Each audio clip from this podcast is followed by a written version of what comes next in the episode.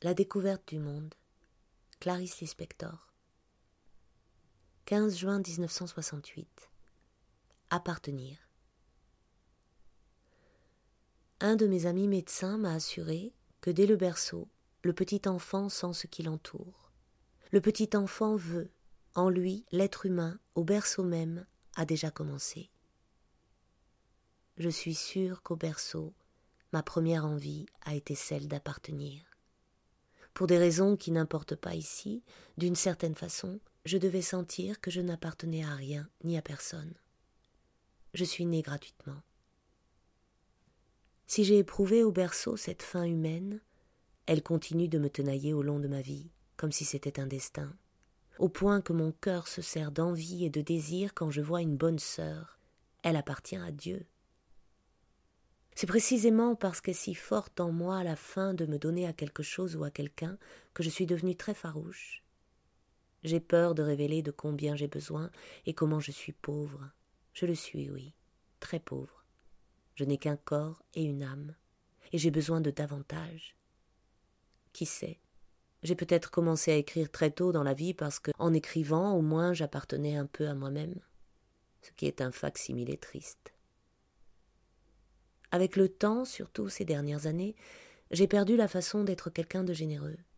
Je ne sais plus comment on l'est. Et une forme totalement nouvelle de solitude de ne pas appartenir a commencé à m'envahir comme du lierre sur un mur. Si mon désir le plus ancien est celui d'appartenir, pourquoi donc n'ai-je jamais fait partie de clubs ou d'associations Parce que ce n'est pas cela que j'appelle appartenir. Ce que je voulais, et je ne le peux pas, c'était par exemple que tout ce qui viendrait de bon du profond de moi-même, je puisse le donner à ceux à quoi j'appartiendrais. Même mes joies, comme elles sont solitaires parfois. Or une joie solitaire peut devenir pathétique. C'est comme se retrouver avec un cadeau joliment emballé dans la main et ne pas avoir à qui dire Prenez, c'est pour vous, ouvrez-le. Ne voulant pas me voir dans des situations pathétiques, et par l'effet d'une sorte de contrainte, évitant le ton de la tragédie, j'emballe rarement dans du papier cadeau mes sentiments. Appartenir ne vient pas seulement du fait d'être faible et d'avoir besoin de s'unir à quelque chose ou à quelqu'un de plus fort. Souvent, l'envie intense d'appartenir vient en moi de ma propre force.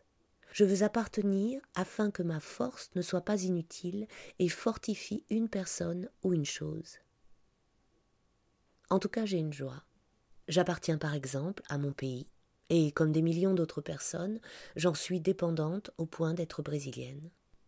Et moi, qui très sincèrement n'ai jamais souhaité ni ne souhaiterais la popularité, je suis trop individualiste pour pouvoir supporter l'invasion dont est victime une personne populaire, moi, qui ne veux pas la popularité, je me sens néanmoins heureuse d'appartenir à la littérature brésilienne. Non, ce n'est pas par orgueil ni par ambition. Je suis heureuse d'appartenir à la littérature brésilienne pour des raisons qui n'ont rien à voir avec la littérature, car je ne suis même pas une femme de lettres ou une intellectuelle. Heureuse simplement de faire partie.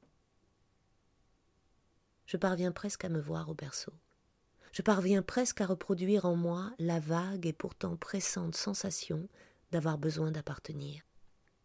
Pour des raisons que ni ma mère ni mon père ne pouvaient contrôler, je suis née et je me suis retrouvée seulement née. Pourtant, j'ai été préparée à être mise au monde de façon bien belle. Ma mère était déjà malade, et selon une superstition très répandue, on croyait qu'avoir un enfant guérissait une femme d'une maladie. Alors, j'ai été délibérément procréée, avec amour et espoir, sauf que je n'ai pas guéri ma mère et je sens encore aujourd'hui le poids de cette faute. On m'a faite pour une mission délibérée et j'ai échoué. Comme si on comptait sur moi dans les tranchées d'une guerre et que j'ai déserté. Je sais que mes parents m'ont pardonné d'être né en vain et de les avoir trahis dans leur grande espérance, mais moi, je ne me pardonne pas. J'aurais voulu tout simplement un miracle, naître et guérir ma mère. Alors oui, j'aurais appartenu à mon père et à ma mère.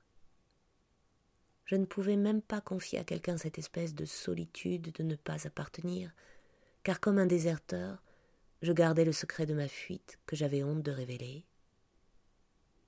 La vie, de temps à autre, m'a fait appartenir, comme si c'était pour me donner la mesure de ce que je perds en n'appartenant pas. Et alors j'ai su. Appartenir, c'est vivre. Je l'ai ressenti avec la soif de celui qui est dans le désert et qui boit avidement les dernières gorgées d'eau d'une gourde, et ensuite la soif revient, et c'est dans le désert que je marche.